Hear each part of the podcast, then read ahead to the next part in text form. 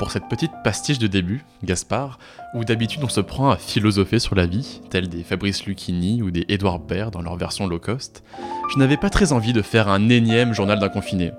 Pas plus que je ne voulais faire un énième édito qui observe notre monde s'effondrer. Et ton regard me dit pourquoi pas? Et mon cœur te dit qu'on qu'on ne peut pas se rabaisser au niveau de la télé. Laissons cela aux médias traditionnels, les mêmes qui, il n'y a pas si longtemps, tournaient en dérision YouTube ou Twitch, entre autres, mais qui aujourd'hui se retrouvent à faire des FaceTime dans leur canapé, à gérer maladroitement une régie capricieuse, ou bien à faire des chroniques gâchées par les ondes brouillées. Puisqu'en effet, ces temps de confinement, la télé fait du YouTube, mais en moins bien. Alors tâchons de faire mieux, ou du moins essayons. Bonsoir Gaspard. Bonsoir Grégoire Maillard. Ouh là là là là. Oh là là, comme Oh diraient là les. Américaines. sur- Eh, Arthur, c'est Luna, vous avez les oreilles qui sifflent ou pas Ça va Il va y avoir un énorme clash dans. Pas Attention, poste vous allez vous prendre, vous allez vous prendre une balle, une balle réelle là au moins. Peut-être même Euh. deux. Bonjour Grégoire, comment ça va Bah, bonjour, très bien et toi Bonsoir plutôt, il est 23h33. Pour une fois, on reprend Absurde et Acerbe. Alors déjà, c'est extraordinaire, moi je suis très heureux de le faire. Mm. On va en parler un peu au début de l'émission, on va lancer le jingle, mais précisons tout de même que, euh, voilà le contexte, il y a des bières sur la table et une pizza. On est le jour Classique. 15 du confinement, 15, bah ça fait 15 jours qu'on n'a plus école en effet. En pleine crise est du- fermée. en pleine crise du coronavirus. Souvenez-vous du deuxième épisode d'Absurde et Acerbe. Réécoutez-le, euh, mettez-le en perspective. C'est une petite grippe. Allez, bonjour à tous. Vous écoutez encore une fois Absurde et acerbe.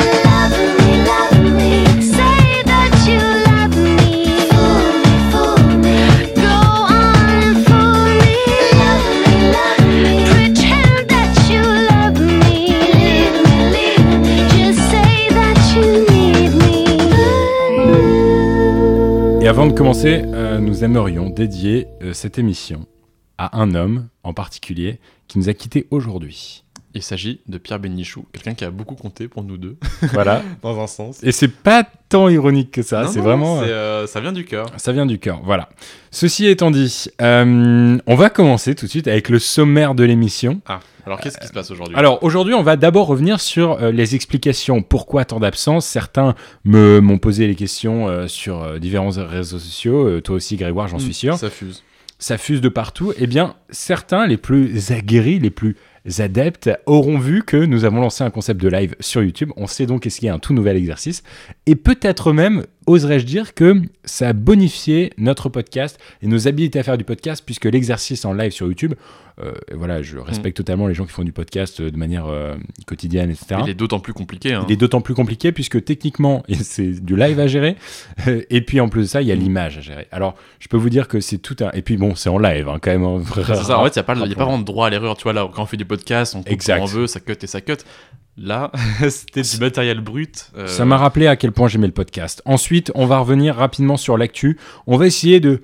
euh, voilà, dès qu'il y aura un truc à parler sur la crise que nous vivons, il faudra en parler, mais on va quand même prendre l'information de manière très générale et Mm. euh, très très vite euh, découler sur, la, sur, sur ce qui se passe autour, sur le contexte, sur qu'est-ce qu'on en tire de cette On, information. on va pas jouer aux médecins ou aux experts que nous ne sommes pas.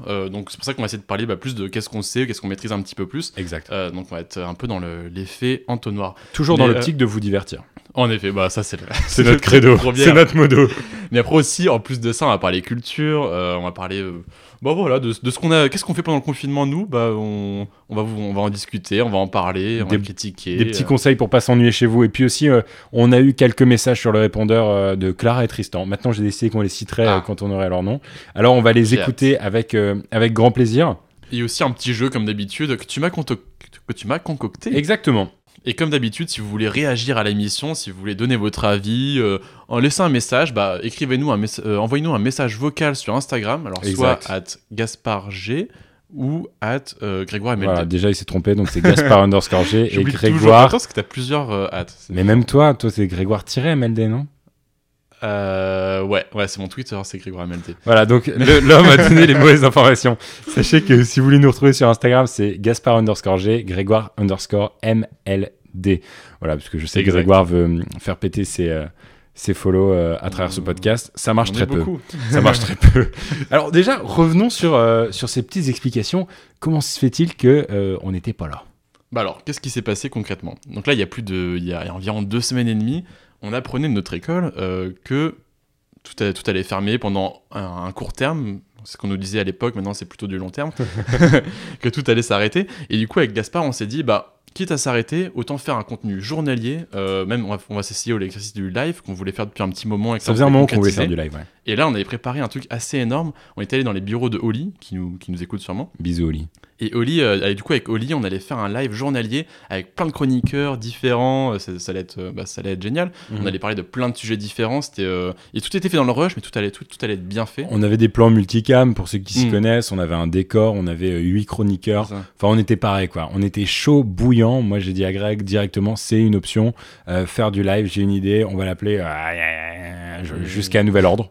Et Ouais. du coup, on l'a simplifié en bon- Et, euh, et en fait, très vite, euh, bah, en plus, passé comme prévu. en plus des mesures de confinement, il y a eu les mesures, à juste titre, on aurait pu réfléchir deux secondes, mais de social distancing, ce qui a causé bah, que on n'a pu- pas pu demander à nos huit chroniqueurs de venir tous les jours au même endroit parce que c'était du boulot en fait. Et donc à partir du moment où c'était du travail, bah déjà très vite ça a été interdit par le Canada de se regrouper de, de la sorte. Mm. Alors euh, bon, bah, d'abord on, on l'a fait une semaine, une semaine avant les mesures obligatoires. On a dit on arrête, on va pas se réunir. Et ça c'était euh, le jour ou ou la veille du, du lancement. Mm, mm, mm. Mais euh, mais ouais. Voilà.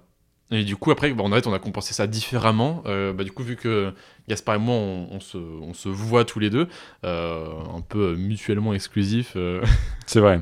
en, en termes de distanciation sociale, eh bien, et bah, du coup, on a, on a décidé de faire un live tous les deux. Et du coup, bah, là, actuellement, il y a deux lives qui sont disponibles, qui ont été faits. Il y en a sûrement d'autres qui, vont, qui vont se passer dans le, dans le futur. euh, voilà. Absolument. Donc euh, ces lives, ils sont retrouvables sur ma chaîne YouTube Gaspard G. Voilà, Mm. pour le moment, on voulait faire un peu de reach. Et, euh, et on a eu euh, bah, beaucoup, plus de, beaucoup plus de personnes. D'ailleurs, si vous venez du live euh, et que vous, vous êtes intéressé à Absurde et Acerbe, bienvenue. Tout simplement. Enchanté. non, mais vous savez, Absurde et Acerbe, c'est notre cocon, c'est notre niche, c'est. C'est, c'est, c'est les amours, quoi. C'est, c'est-à-dire que. J'ai l'impression d'être Cyril Hanouna. Oh, mes petites chéries Oh, mes petites chéries C'est l'endroit qui nous fait grandir, c'est l'endroit où on peut parler. Non mais voilà, on est on est une, quelques centaines chaque euh, chaque semaine, euh, ouais, maintenant quelques Ça- milliers. bah, ça monte, euh, ça monte mais bien. euh, mais voilà, mais en tout cas et sur le live c'était peut-être un peu moins. J'ai cru que c'était encore un tremblement de terre. peut-être peut-être en parler 5 minutes. Le Alors- tremblement de terre. Putain, on aurait pu en parler. Bah oui, C'est marrant qu'on l'ait pas mis dans le conducteur. On l'a, tous tweeté en plus. Bah, tremblement de terre. En fait, il se trouve qu'il était genre environ 3h30 du matin, heure de Montréal. On vous parle plus de Montréal. hein, ouais. Bon, là, là, Gaspard se lève pour chercher une bière. En gros, il était 3h30 du matin. euh, donc, du coup, on était chacun, euh, chacun chez soi. Parce que restez chez vous. Et il se trouve que euh, on a tous les deux entendu. euh, Alors, moi, dans, dans mon expérience personnelle, j'étais assis sur mon lit, j'ai entendu un petit genre. Comme ça. Vraiment, ça ressemblait à ça, quoi. et, euh, et tout d'un coup, Gaspard m'envoie T'as t'as vu le tremblement de terre, tout ça? Et, euh, et voilà. Et, et- et- toi, je t'ai- qu'est-ce que tu avais vu, toi? Bah moi je t'ai texté. euh, je, suis- on est, je suis pas complètement dingo. Ce qui vient de se passer, c'est bien un tremblement de terre. Parce qu'en fait, euh, ce qui s'est passé, c'est qu'il était 3h21. Je me souviens de l'heure parce que je l'ai tweeté. Hein. Euh, 3h21. Moi, c'était pas mon premier tremblement de terre vécu, mais c'est la première fois que j'étais pleinement conscient de ce qui se passait. J'ai vu euh, le, mes cadres bouger. Et en fait, même un cadre tomber. Et, et- et je me suis dit, mais qu'est-ce qui se passe? Qu'est-ce qui se passe? Bon, il se trouve que je suis très mauvais en bricolage. On peut voir que tout est extrêmement casse-gueule. C'est déjà ici. bancal un peu de base, quoi. C'est déjà un peu bancal de base, donc bon, c'est pas nécessairement représentatif de euh, l'échelle de Richter. Mais j'étais en train de dormir et j'entends surtout ce bruit digne d'un Miyazaki, la Mm. terre qui gronde. Et c'était la première fois. Alors euh, ça a duré une dizaine de secondes et puis c'était euh, euh, entre intéressant, choquant, je sais pas. C'était à la fois impressionnant. Enfin, c'est plus le son qui était impressionnant. Je Après, crois que je- en... voilà. C'était 3 de magnitude. Ouais, Ce qui 3.2, 3.2 quand Ouais, même. ce qui est euh. pas rien, mais ce pas qui rien. pas impressionnant. En tout cas, je pense que je vais demander un report de notes à HEC pour ça. bon, on va, on va avancer quand même sur l'émission parce que bon, on est tellement content de vous retrouver qu'on a plein d'anecdotes à vous dire. Euh, non, c'est ça. Aujourd'hui, je voulais vous parler d'un sujet. Et je vais pas mettre la musique de Ruquier comme je l'ai dit à Greg parce que ce serait très bizarre de l'introduire de même. Euh, J'ai. Oula. De même. Des fois, on se regarde comme ça avec Greg, on fait. Est-ce que c'est l'accent québécois qui arrive? Est-ce que c'est ça? Non. Tu sais que euh, j'ai été. à- Une goutte de sueur perle sur ton front. encore une fois, vas-y, je balance des trucs. Ça, c'est assez intime. J'étais à une date il y a quelques mois. La meuf m'a dit. euh, Qu'est-ce qu'elle m'a dit? C'était une française et tout, enfin vraiment fraîchement arrivée. Et elle me fait. Oh, des fois, tu parles vraiment comme un Québécois. Enfin, tu parles pas comme moi. Là, j'ai fait genre, oh putain, mais qu'est-ce qui est en train de se passer? Tu sais, j'ai senti la, mé- métamorphose un peu. Tu sais, j'ai vu le passeport arriver, j'ai vu Chicoutimi. Je me suis vu acheter un chalet avec mes enfants et ma femme qui s'appelle Tremblay, nommer mes enfants Guermont-Pré Tremblay. Puis après, j'ai dit, non, on arrête les conneries. Aujourd'hui, je vais vous parler d'un sujet très québécois pour le coup. Suite à la crise du coronavirus, du Covid-19, puisque c'est le nom scientifique euh, qui a été donné, j'ai posté pas mal de stories et on me voit légèrement agacé des, du peu de mesures prises par les politiques fédérales et provinciales ici au Canada. Euh, Si vous n'êtes pas super à l'aise avec ça, Greg va vous faire rapidement un petit débrief, provincial versus fédéral. Bon alors, pour faire très, euh, pour faire très court, bah, en fait, au, au Canada, il y a plusieurs provinces. Donc, par exemple, il y a le Québec, l'Ontario et d'autres. Et chaque province a son, a son propre gouvernement. Donc ça, c'est un gouvernement euh, provincial. Et après, il y a le gouvernement fédéral qui, lui, prend euh, en charge l'ensemble des provinces. Euh, donc, en fait, le rôle du fédéral, c'est plus de faire des trucs assez généraux comme la monnaie, l'armée, tout ça. Alors que le provincial est plus un peu... ouais, le provincial est plus, euh, plus sur les trucs un peu plus subtils comme euh, bah, L'éducation, la santé, euh, la culture et euh, la police notamment c'est aussi un peu. et du coup, le, le- le chef de le, premier ministre canadien au fédéral, c'est Justin Trudeau, que tout le monde connaît. Mais ça, celui qui est un peu plus, un peu moins celui qui connu, passe sur quotidien. celui qui est un peu moins connu. par exemple, c'est celui, bah, c'est François Legault, qui est le premier ministre du Québec, donc à l'échelle provinciale. Et en effet, euh, donc toi, ce que tu disais, c'est que euh, ouais, tu critiques les, les- deux échelles de gouvernement par rapport à leur réponse au coronavirus. Exact. Et, et- et- et on m'a répondu en fait. Hmm. Et on m'a répondu euh, Ali, que je cite. Bonjour à elle. Elle nous écoute. voilà, euh, pour peu qu'elle nous écoute, euh, qui m'a répondu un message pertinent et qui m'a dit, donc Ali qui est québécoise, qui est HEC, et qui m'a dit, écoute, je trouve ça intéressant ce que tu dis, mais euh, permets-moi de pas être d'accord avec ce que tu dis, puisque euh, les Québécois sont très fiers de l'action provinciale qui est menée par le gouvernement Legault. Legault, qui on le rappelle, a été élu il y a à peu près deux ans. On avait fait un super BTI dessus qui est dispo sur Internet. Mm. Et j'ai fait une vidéo d'ailleurs très récemment sur euh, les politiques d'immigration euh, qu'il a récemment menées Qu'on a fait se faire virer. voilà, où on a failli se faire virer en tant que nouvel immigrant. Pour cause, Legault est un, euh, un homme d'affaires québécois, fondateur de la compagnie Air Transat, mais surtout un homme très très très à droite, voire même légèrement extrême droite. Les journaux français Mm. Tendaient la comparaison avec Marine Le Pen, par exemple. Mm, mm, mm. Je pose ça sur la table, je sens que je vais recevoir des, C'est des différent. prunes québécoises, tu sais, qui vont arriver ça, là. non, c'est différent, mais l'idée c'était de moins, euh, c'était moins d'immigration, euh, plus sévèrement. Toujours est-il que moi je critiquais les actions de com de Trudeau, qui se mettait dans sa cuisine, s'exposait pendant la crise, disait les amis, arrêtez de sortir, tout va bien, everything is okay. Enfin, tu vois, à la Trudeau, quoi. Alors que le mec a pas porté ses couilles pendant une éternité avant de fermer les frontières aux États-Unis, qui était une bombe à retardement. euh, de, de- parce qu'il faut savoir que les, on passe très très facilement la frontière quand on est américain vers le Canada et Canada vers l'Amérique. Euh, c'est presque Schengen. J'exagère à peine, mais euh, et donc à partir de ça, euh, moi j'étais complètement scandalisé. Euh, J'habite dans un quartier avec beaucoup d'immigration. Les gens ne respectaient pas les règles de confinement. Il y avait des marchés pleins à Il y avait euh, la police qui était dans la rue et rien n'était mis en place. Et comme on le disait, nous on vit ce confinement aussi à travers la France parce que culturellement on suit énormément de médias euh, locaux français, mais aussi beaucoup d'influenceurs français, etc., etc. Alors nous, ça nous a profondément euh, choqué de voir encore plus peut-être. Je pense d'ailleurs que là où le- les Québécois peuvent parfois parler de maudits français, pour une fois, on peut, je pense, applaudir les Français qui, pour beaucoup d'entre eux, se sont mis en confinement très Mm. tôt, voire même avant les Québécois, parce li- qu'il y avait ce, ce truc à C'est ça, limite on suivait le confinement euh, d'après les, règles- d'après les règles françaises. On écoutait que- Macron plus que Trudeau, Oui, par exemple. Alors que c'était beaucoup plus light, euh, les- le, règle- le règlement en tout cas au Québec et au Canada était beaucoup plus light que celui en France. Et l'est encore aujourd'hui, hein, d'ailleurs, Mm. je, tiens, je tiens à préciser. Après avec des situations différentes et tout ça, donc ça s'explique, tu vois. En effet. Toujours est-il que le débat qu'on voulait avoir, déjà il y en a deux en fait, je trouvais ça particulier pour un pays euh, qui a à peu près 30 millions d'habitants comme le Canada, qui est certes un très grand territoire, mais majoritairement peuplé par hum, des arbres, des sapins et des ours, Euh, versus euh, la France qui a, a une manière de centraliser euh, le gouvernement et où Macron, dans ces temps de crise, a beaucoup de pouvoir. C'est aussi une des particularités du président français. Ce- donc on avait ce débat-là, et avant de rentrer dans le débat, parce que je sens que Greg, là, est un peu comme un taureau, il est en train, il est pied sur le tapis, il est prêt à embarquer. Euh, aussi, ce débat sur la droite québécoise est-elle plus subtile que la droite française? Ça, C'est un sous-débat qu'on pourra avoir. Ça, bah, comme en off, toi, toi genre, toi, du coup, t'étais plus partisan, t'es genre d'un État qui serait plus central, avec, euh, bah, qui puisse agir, du coup, plus directement sur l'ensemble du territoire. Je trouvais ça intéressant de voir euh, comment un homme. Providentiel. Non, mais c'est vrai. En, en vrai, c'est Mhm. presque providentiel. Ouais, ouais. Cet homme, Macron, les différentes mesures qui ont été prises les différentes rapidités de mesures. Ici, on donne beaucoup de pouvoir au local. Euh, la mairesse Valérie Plante aurait le pouvoir techniquement de Montréal, hein, mairesse Mhm. de Montréal Valérie Plante, aurait techniquement le pouvoir de fermer la ville.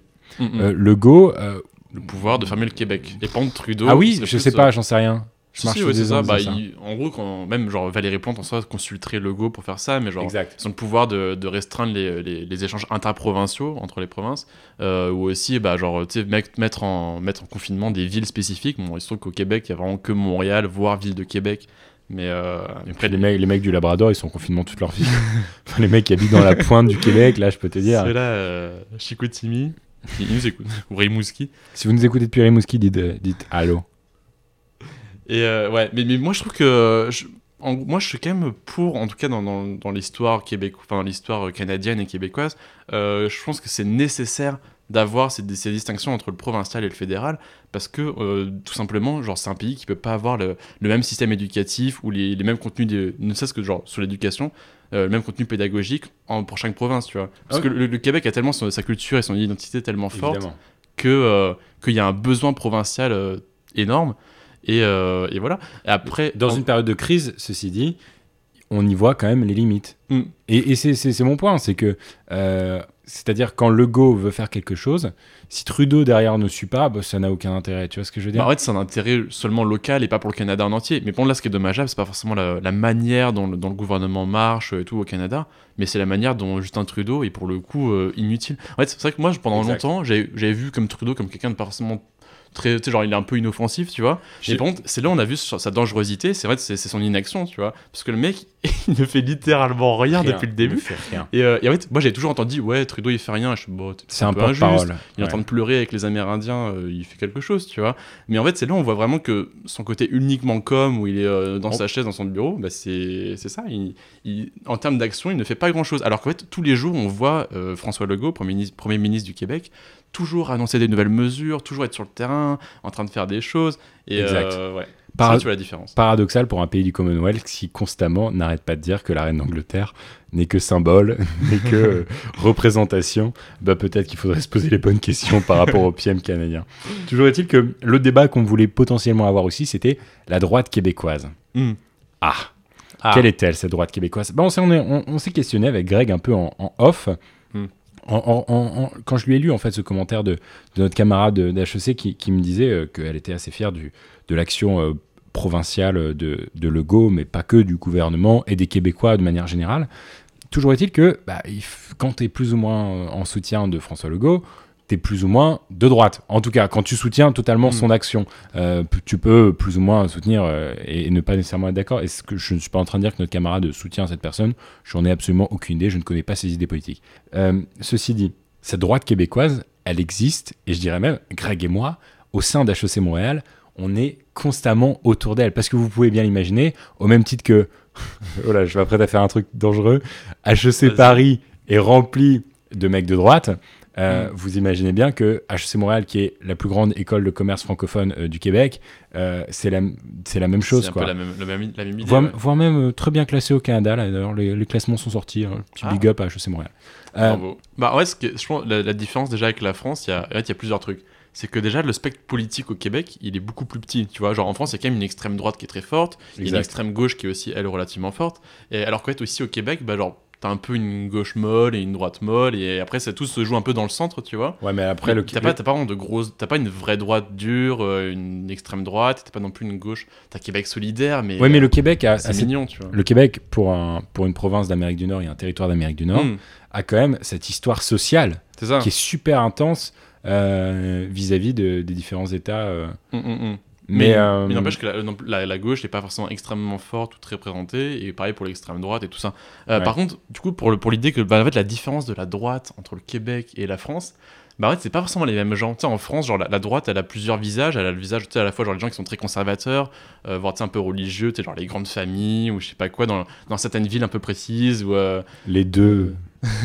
mais après, t'as aussi, genre, la, je sais pas, la droite, euh, des, un peu genre des campagnes ou quoi. Genre, tu sais, les agriculteurs sont en général euh, politiquement très à droite, aussi les militaires, les policiers. Je lève la main aussi, hein, la des- droite catho de Lille. Non, c'est ça. Ou même Versailles, ou les. Up. Ou euh, c'est pas vrai. Neuilly, ou je sais pas quoi. Ça, c'est la droite française. Mais alors que la, la, la, la droite québécoise, elle est plus. euh, Bah, en, en fait, en fait, Elle est plus subtile, elle a pas ses codes. La droite Mm. québécoise, elle porte pas un polo Lacoste. La droite québécoise, elle met pas un pull sur ses épaules quand elle se balade à la bolle québécoise. La droite québécoise, elle va pas nécessairement à la messe parce que. Mm. Parce que bah, là, y a tout ça, c'est historique, tu vois. Genre, les Québécois, on, on s'est un peu détaché de la, de la religion en général, avec la Révolution tranquille, tout ça. Et avec les sacres, notamment tabarnak. Hostie. Mais euh, en effet, mais, euh, mais du coup, ça, en fait, vu qu'elle a pas forcément tous ces codes que- qu'on associerait plus, genre trucs traditionnels, euh, conservateurs, religieux, bah, en fait, on a pas, en fait, en tant que Français, on la voit pas, on la voit pas forcément au premier abord ici quand on discute avec les gens. Elle ou, est subtile, elle est pas forcément, elle est pas forcément visuelle. elle est sournoise. Et aussi, vu vu que les gens sont tous très libéraux ici en général, en fait, tantôt on a des discussions en cours avec des gens qui sont incroyables euh, par rapport à notre référentiel. Par exemple, on nous disait, ouais, genre, plusieurs fois j'ai entendu ça euh, à HEC, c'est que ouais, les SDF, bah, s'ils travaillaient, euh, ils seraient pas dans la situation où ils sont. Alors, tu sais, genre, il y, a- il y a plein de paramètres qui sont omis dans cette phrase, que ce soit des facteurs sociodémographiques ou, ou- ou que sais-je. Mais, euh, mais, mais tu vois, et pour, pourtant, ils le prennent un peu pour acquis, ce, euh, cette- ce- ce dé- cet esprit méritocratique, cet esprit. euh, 100%. euh, après, tu vois, moi je trouve que genre, bah, tu sais, François Legault qu'on mettait limite. Bah, alors qu'on dit. Ouais, c'est assez, assez bizarre parce que c'est pas, il est vraiment pas proche de Marine Le Pen, mais par, dans le spectre politique québécois, il est plutôt jugé très à droite. En vrai, très récemment, moi je trouvais qu'il il était quand même très fort dans les décisions de, santé publique. Euh, il y a a pas très longtemps, il y avait, il a sorti le budget du, Cana, du, du Québec qui était genre, je pense, très satisfaisant, en tout cas très sérieux, qui est dans la bonne direction écologique, tout ça. Et pour cause. Et, euh, et, et pourtant, après, on pourra, on pourra jamais oublier qu'il a essayé de nous virer du, Du Canada, son culé tous nos habits étrangers, il a failli nous Culé. virer. Mais... Enfoiré, je te hais. Bon, et avant quand même de dire euh, tout ça, je trouve que déjà ton analyse est très juste, Greg. Mm. Mais surtout, je vais te féliciter parce que c'est vrai qu'on en a pas parlé. En général, on célèbre dans cette Ah. On aime célébrer ici. Il y a eu une belle nouvelle. Qu'est-ce qui s'est passé Un master en économie à McGill pour Monsieur Grégoire Maillard. Ah, Je crois qu'on a reçu un message, Gaspard. c'est pas vrai. Écoutons-le.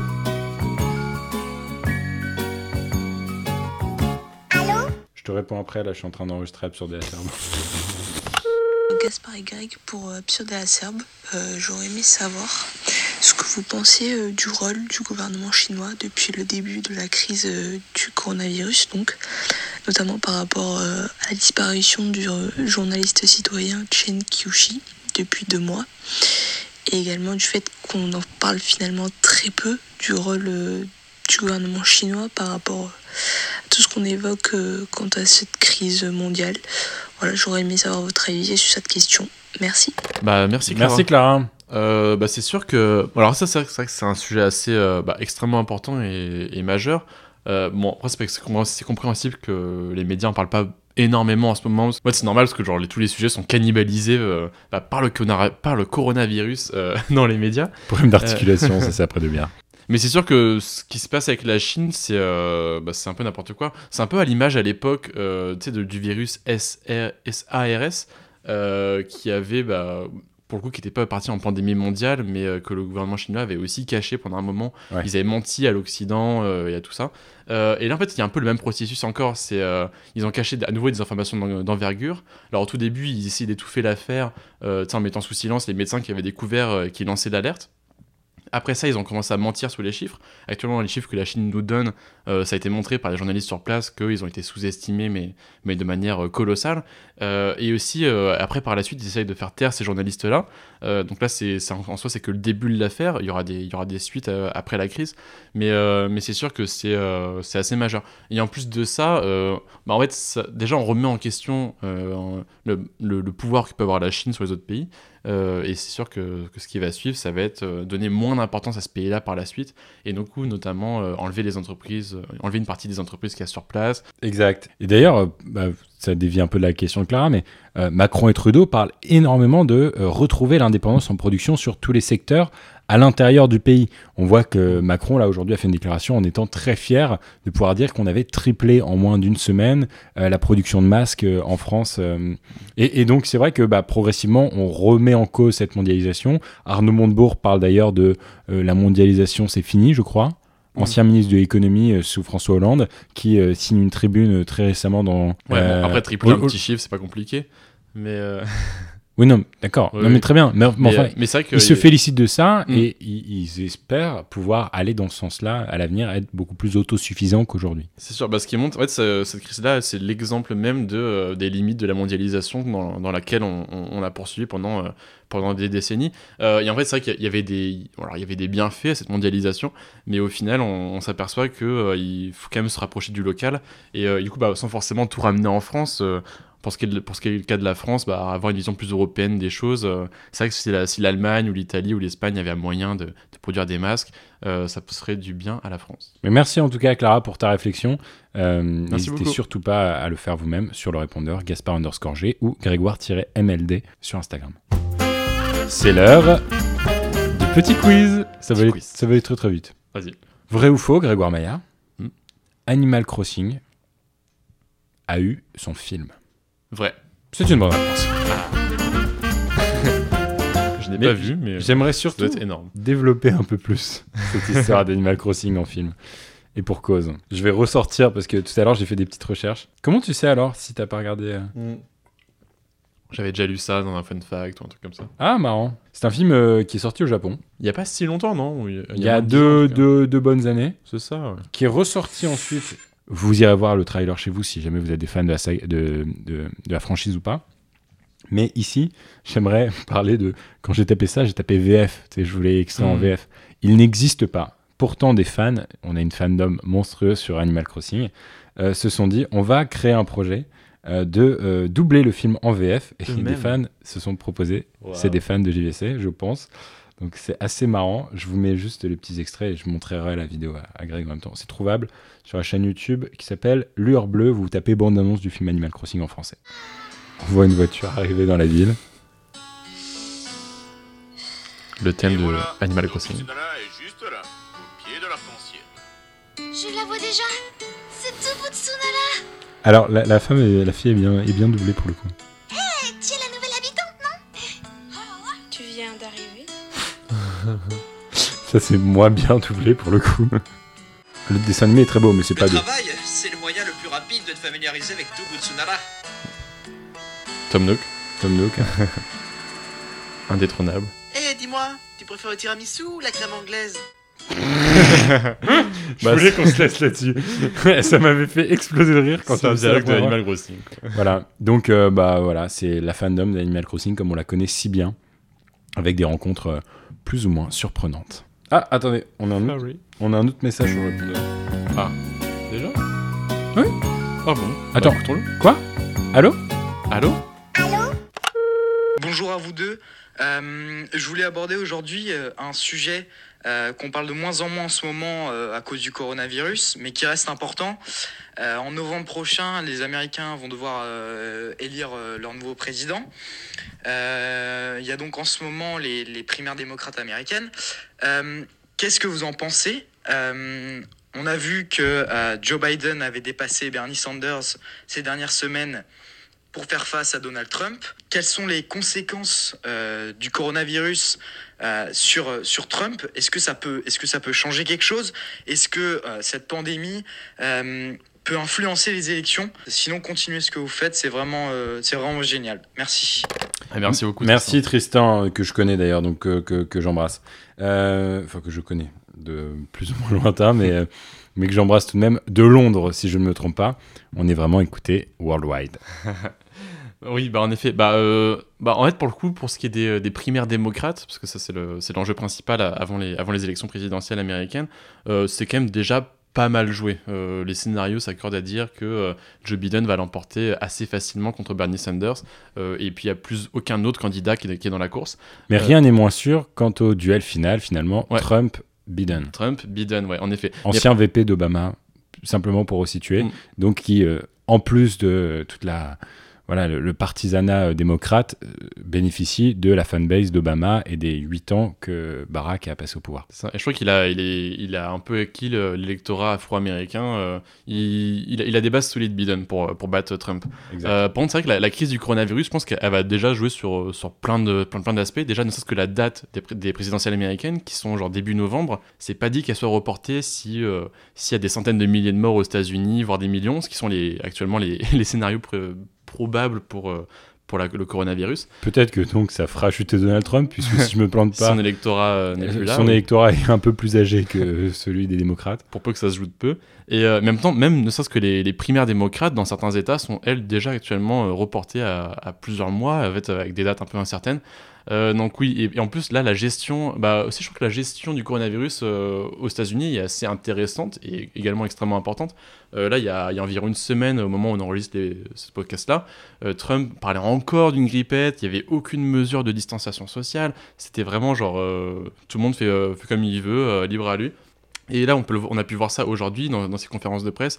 Il a même, lui, l'air inquiet. euh, il commence à parler de confinement. Tu vois, On donc, parle de toute 200 son 000 approche a morts. pas mal changé, ouais. On parle de 200 000 morts au bas mot, 2 millions si aucune action concrète n'avait été entreprise ça. par le président américain. Donc concrètement, euh, cette crise du coronavirus peut faire gravement chuter la popularité de Trump, même chez son électorat républicain, et donc permettre finalement une, une, une allée euh, dorée à Joe Biden pour peu que les élections ne soient pas remportées et que Joe Biden soit toujours de ce monde. Ouais, bah, parce que c'est deux personnages très très vieux, donc euh, très très susceptibles d'être euh, atteint par le co- Covid-19 ou alors C'est euh, ça. On espère qu'ils se protègent. Mais par c'est vrai que entre Donald Trump et Biden, c'était censé être assez serré dans, dans les scénarios. Mais euh, c'est sûr que la, la- la gestion de la crise du coronavirus va sûrement jouer, bah, va jouer, les va jouer les élections pour peu que si, si les gens ont le- la, la perception que Trump a bien géré ou mal géré. Pour l'instant, il l'a très mal géré, mais, euh, mais après, en quelques mois, la perception des gens peut très facilement changer. exact. En parlant de, de défunts, Ah non. Pardon, je suis désolé, la transition était un peu, était un peu nulle. Mais euh, je vais quand même lancer le jingle parce que j'ai failli pas le mettre parce qu'en général, on met pas le jingle pour annoncer des nouvelles tristes. Mais là, pour cause d'une émission de Ruquier, j'étais obligé. Journaliste, chroniqueur et acteur français né à Oran en 1938, il nous a quitté aujourd'hui à la tête de la rédaction de l'Obs. Il a plus tard rejoint la bande à Ruquier sur Europe 1 et RTL. Nous avons appris tristement la disparition aujourd'hui de Pierre Bénichou. Pierre Bénichou qui était, euh, bah, que a notamment tous les deux pas mal connu dans les, bah, dans les émissions de Ruquier, donc On va se gêner, Les grosses têtes plus récemment. Exact. Euh, Pierre Bénichou, d'ailleurs, en parlant de. Bon, on, on en parlera peut-être après. D'a- D'abord, j'ai un petit extrait à passer rapidement pour nos amis auditeurs, peut-être un peu plus jeunes ou alors qui n'ont simplement pas eu euh, la chance d'écouter euh, les, les jeux de mots de Pierre à la, à la radio. On va se gêner sur Europe 1. 16h, 18h30, Laurent Ruquier. Pierre? Eugénie Blanchard. Ah, je l'ai niqué. Merci. Eugénie Blanchard, celle que vous avez niquée, elle a 114 ans.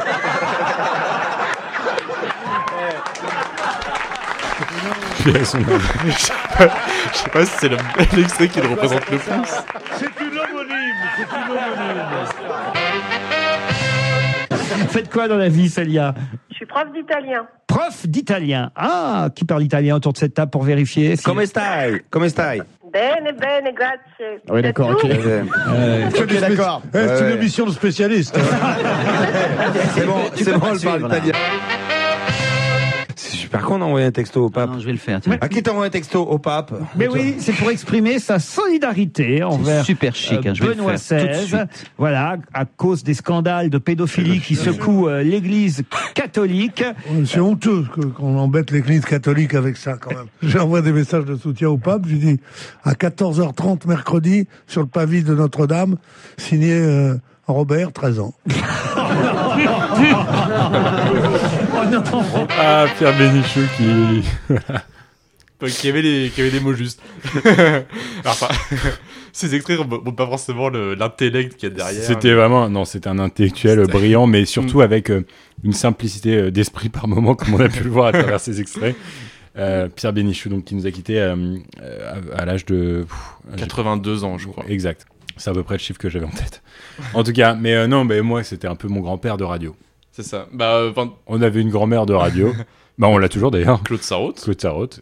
On pense à elle. Souvent, j'aime bien faire des pranks à Greg et dire bah, j'ai appris le décès de Claude Sarraute aujourd'hui.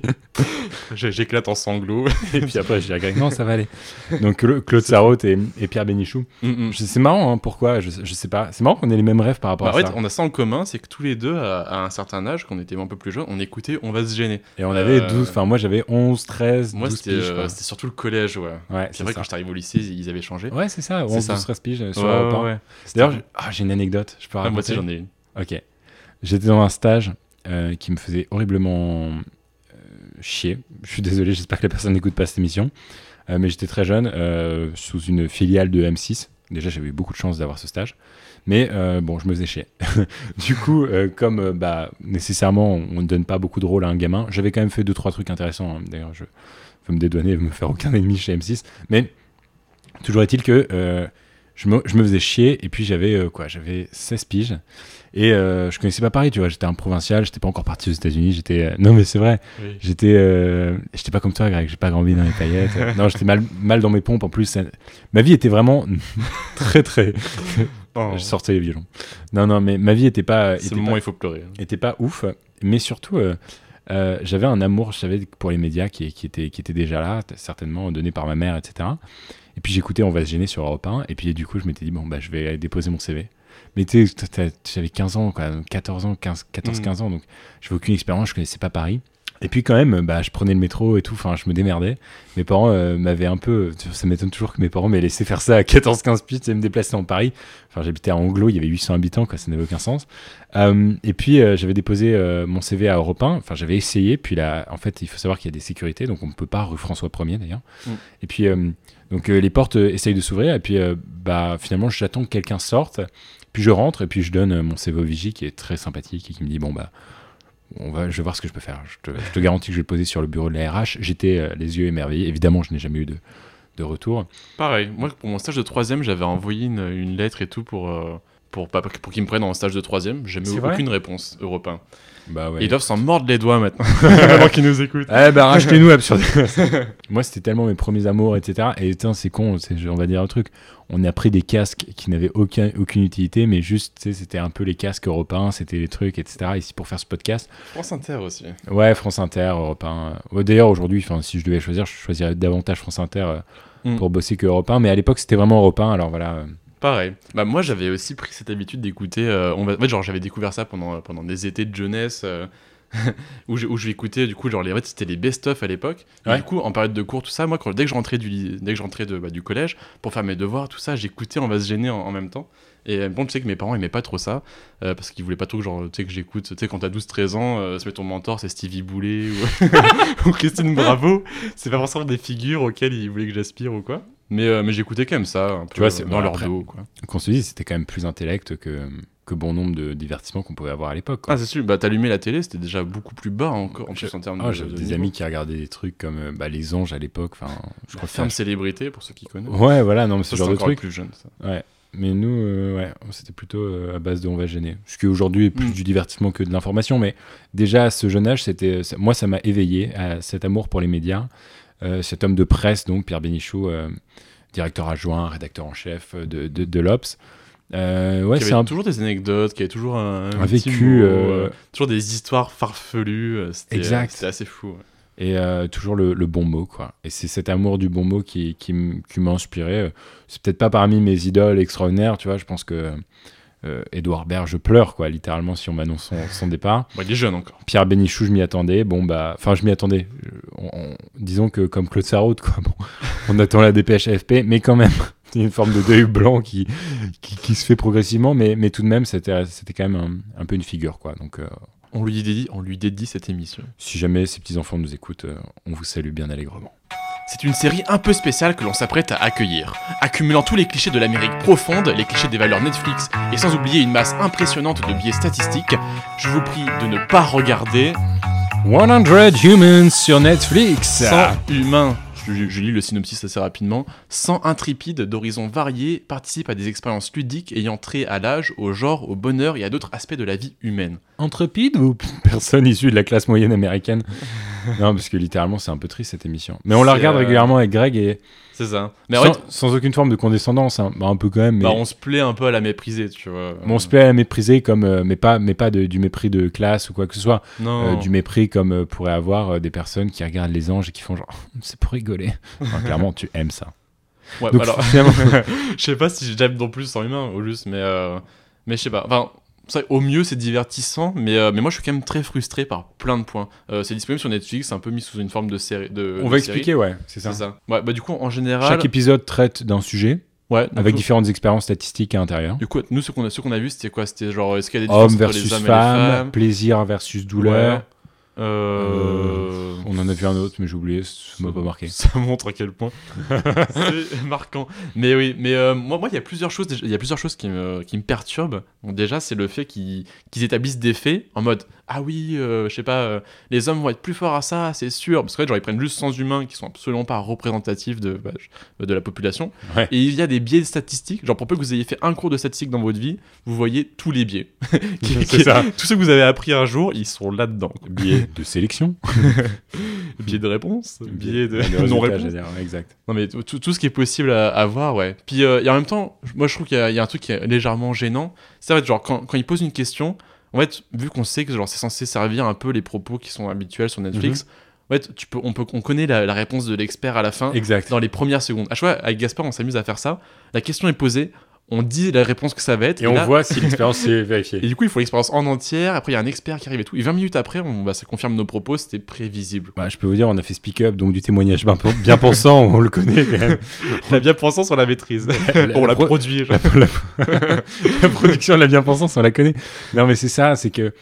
Bah, après, c'est vrai qu'on a été acteur un peu, mais bon, euh, c'est un peu notre. euh, on se permet d'être un peu paradoxal là-dessus. C'est qu'on on clash un peu ce truc-là, ouais. Ouais. La bien-pensance Netflix de dire, genre, bon, Manon, euh, les femmes, ça faire huit choses en même temps. Bah, c'est Alors faux. que les hommes, non. Ouais, ça. Ou alors. Qu'est-ce qu'ils vont dire? Ah bah, ah, genre critiquer, c'est pas bien, faut toujours encourager, tout ça. Bah. Ouais. Non. Oui et Oui, non, non, mais enfin, après il y a des manières de faire, euh, c'est c'est beaucoup plus complexe que ce qu'ils essayent d'établir, tu vois. Voilà. Euh, C'est c'est presque, de c'est de la propagande, en fait, un peu Ouais. euh, bien pensante. mais surtout genre, enfin, pour des gens Encore plus intense que quotidien. c'est de la bien pensée. Mais pour ceux, pour ceux qui n'ont pas forcément les, je sais pas, les armes euh, critiques pour euh, face à ça, ils peuvent, je sais pas, je pense que ça peut pas forcément envoyer euh, Bon, après, ça peut un pas faire- message exact. C'est pas, pas mauvais. Hein. Ça fait pas de mal de dire que ça. voilà, les femmes et les hommes sont. C'est pas des mauvais messages. Non, c'est pas des mauvais Mais, euh, messages. bon- Heureusement, putain, t'imagines. vous, vous avez trouvé Speak Up Franchement, les hommes sont plus performants que les femmes, on l'a vu. on a fait un échantillon sur 100 personnes. Non. 95% d'hommes, c'est vérifiable. Vous avez trouvé, vous avez trouvé Speak Up bien pensant Regardez ça. 100 on, on en reparlera. Ouais, mais même genre moi j'avais, euh, je sais pas, j'ai un peu du mal, tu sais, avec, euh, avec les Américains, c'est genre qui surréagissent pour un rien, tu vois. Genre ils, a- ils arrivent avec, euh, je sais pas, des carottes, et là tu vas voir genre les 100 mecs qui vont commencer à crier, à pleurer de joie, à sauter partout. Et, ouais. et moi, ça- alors c'est cult- sûrement culturel, mais moi ça me frustre un petit peu de dire. Putain, Putain, bouge-toi. c'est des carottes. Mafieux invétéré, on a toujours eu du mal à cerner ce Tanuki aux multiples casquettes. À la fois banquier, agent immo- immobilier, décorateur ou combattant dans Super Smash Bros, ce personnage nous ruine littéralement. Alors merci de ne pas accueillir Tom Nook Tom Nook en effet. Tom Nook qui est une sorte de petit ragondin, un petit raton laveur. C'est un raton tanuki. laveur. Attends, mais alors toi, tu, tu as- alors déjà, tu as dit trois espèces animales.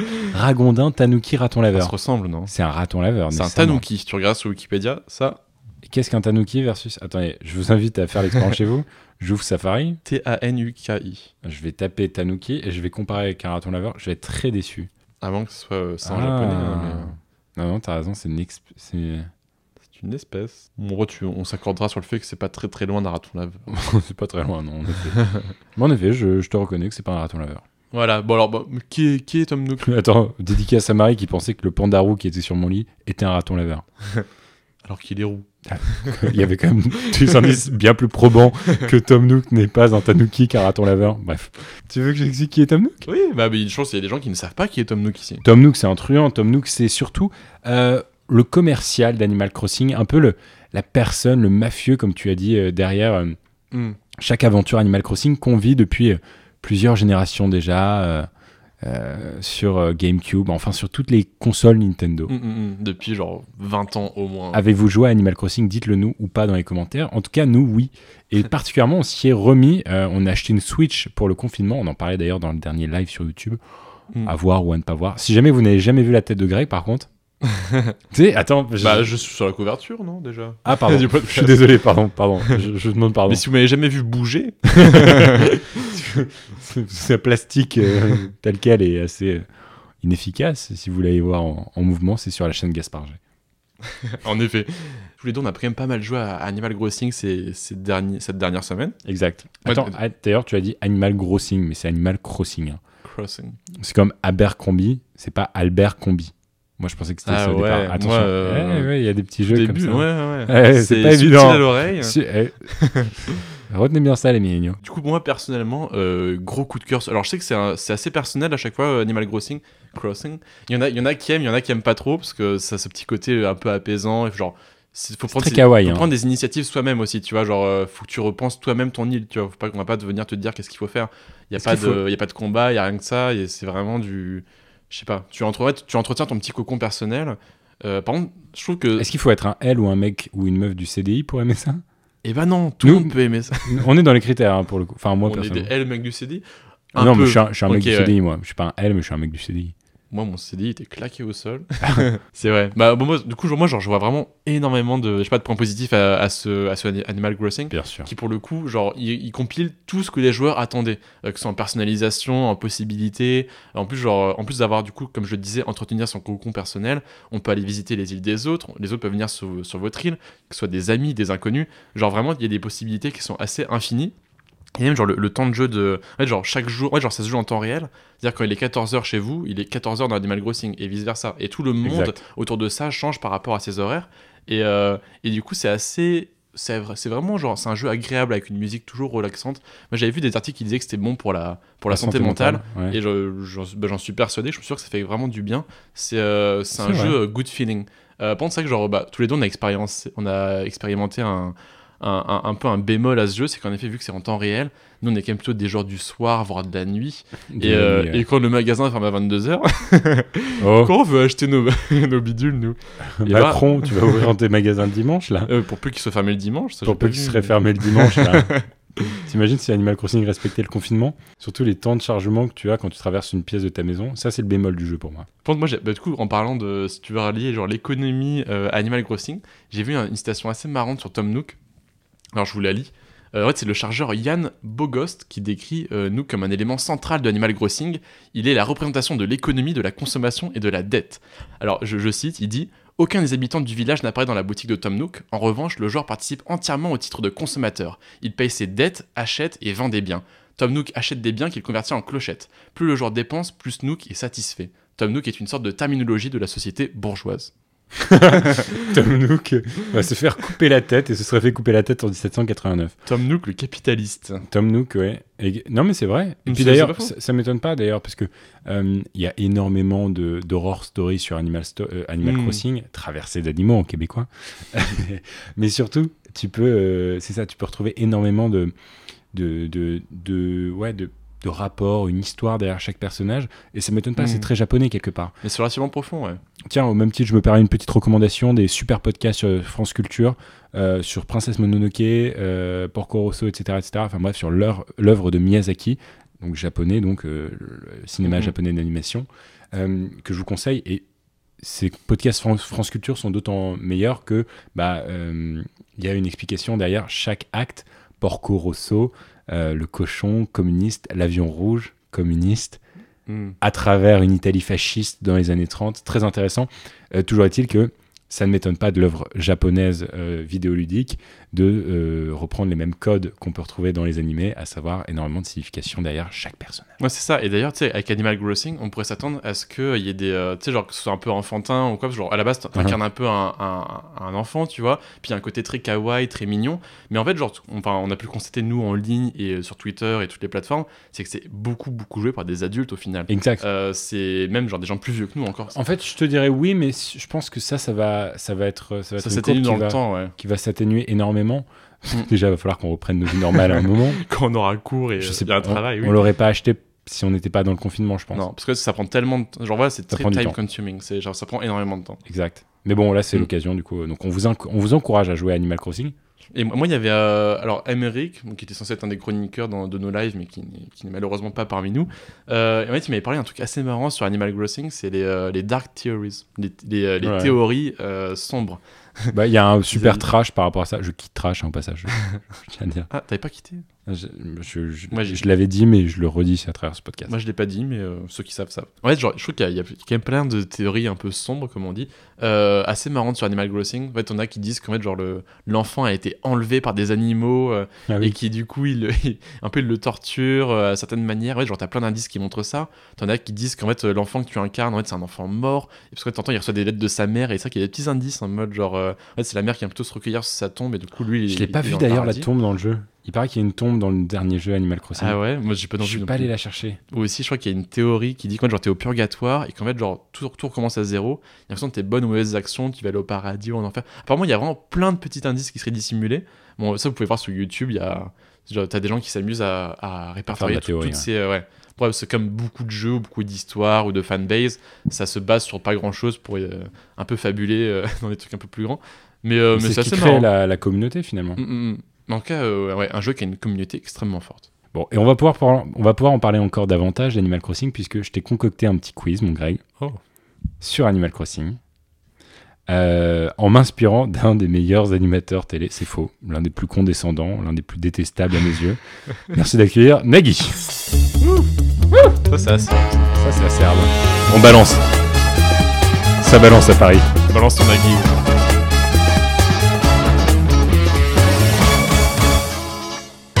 Greg, est-ce que tu es prêt? Je suis prêt. Grégoire. 12 questions donc. À travers ces 12 questions, il va falloir que tu me répondes à la même manière de l'émission, duo, carré ou cash. Duo, tu auras donc deux possibilités de réponse et ça te rapportera un point. Mhm. Carré, quatre possibilités de réponse qui te rapporteront trois points. Cash, une réponse cash de ta part si tu as la réponse qui te rapporte 5 points. Le but, cumuler un maximum de points. Nous ferons les comptes à la fin des 12 questions. La semaine prochaine, je ferai le même jeu, tu me poseras les questions, 12 questions sur un thème de ton choix. Et nous verrons qui est le plus cultivé des deux, qui sera sacré pour la première saison de Tout le monde veut prendre la place du plus cultivé. je savais pas de nom d'émission. Grégoire, est-ce que tu es prêt? Je suis prêt. Grégoire. Ça va être un peu long le jeu des. Sur quelle console est sorti le premier Animal Crossing au Japon? Cash. Duo, carré ou cash? Cash. Euh, GameCube. Ah non, non, Nintendo 64. Au Japon, la toute première, c'est Nintendo 64. J'accepte la réponse. Donc ton dernier mot c'est Nintendo 64. Oui. La réponse est rentrée. Nous aurons les résultats plus tard. Deuxième question. Sur quelle console est sorti le premier Animal Crossing? En France Duo, carré ou cash Cash, la GameCube. Réponse enregistrée. Troisième question. Comment se nomme le chef du magasin du village? Duo, carré ou cash Encore un cash. Tom Nook. On rentre dans le plus dur. Quel est le travail de chaussée? Duo, carré ou cash Le travail de... Ch- Ah, de José. Chaussée. Euh, va pour un duo. Agent de police ou agent de sûreté aéroportuaire? Hmm, agent de sûreté aé- aéroportu- aéroportuaire. Oula. La réponse est enregistrée. Greg, cinquième question. Qui est l'arnaqueur du jeu? Duo, carré ou cash Je rappelle que on parle ici de la saga Animal Crossing Mm. et non pas seulement de la Switch, auquel nous avons farmé euh, allègrement récemment. Donc ça peut rétablir un peu les choses. Duo, carré ou cash Je vais te demander un carré. Layette, Pieuvre, Tom Nook, Rounard. C'est Runard. Greg, sixième question, on est à la moitié des questions. Qui était le maire de la ville dans les premiers jeux Animal Crossing? Duo, carré ou cash Euh, je sais que c'est la tortue, mais j'ai plus le nom, donc je vais demander un carré.